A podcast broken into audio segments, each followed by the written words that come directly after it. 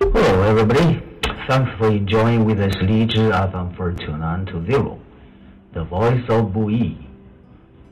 Today, let's enjoy short English poem.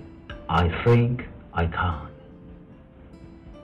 If you think you are beaten, you are. If you think you dare not, you don't.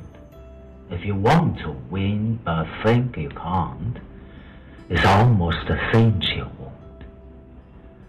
think you'll lose, you're lost. For out of the world we find success begins with a fellow's will. It's all in a state of mind. Life's battles don't always go to the stronger and the faster mind, but sooner or later, the man who wins is the man who thinks they can.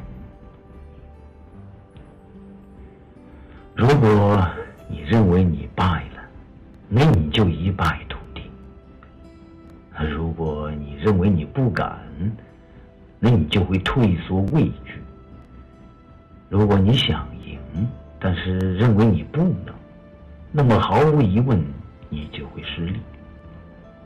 如果你认为你输了，那你就输了。因为我们发现人世间。成功从一个人的意志开始。成功是一种心态。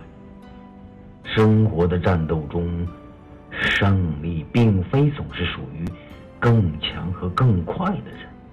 胜利者终究是认为自己能行的人。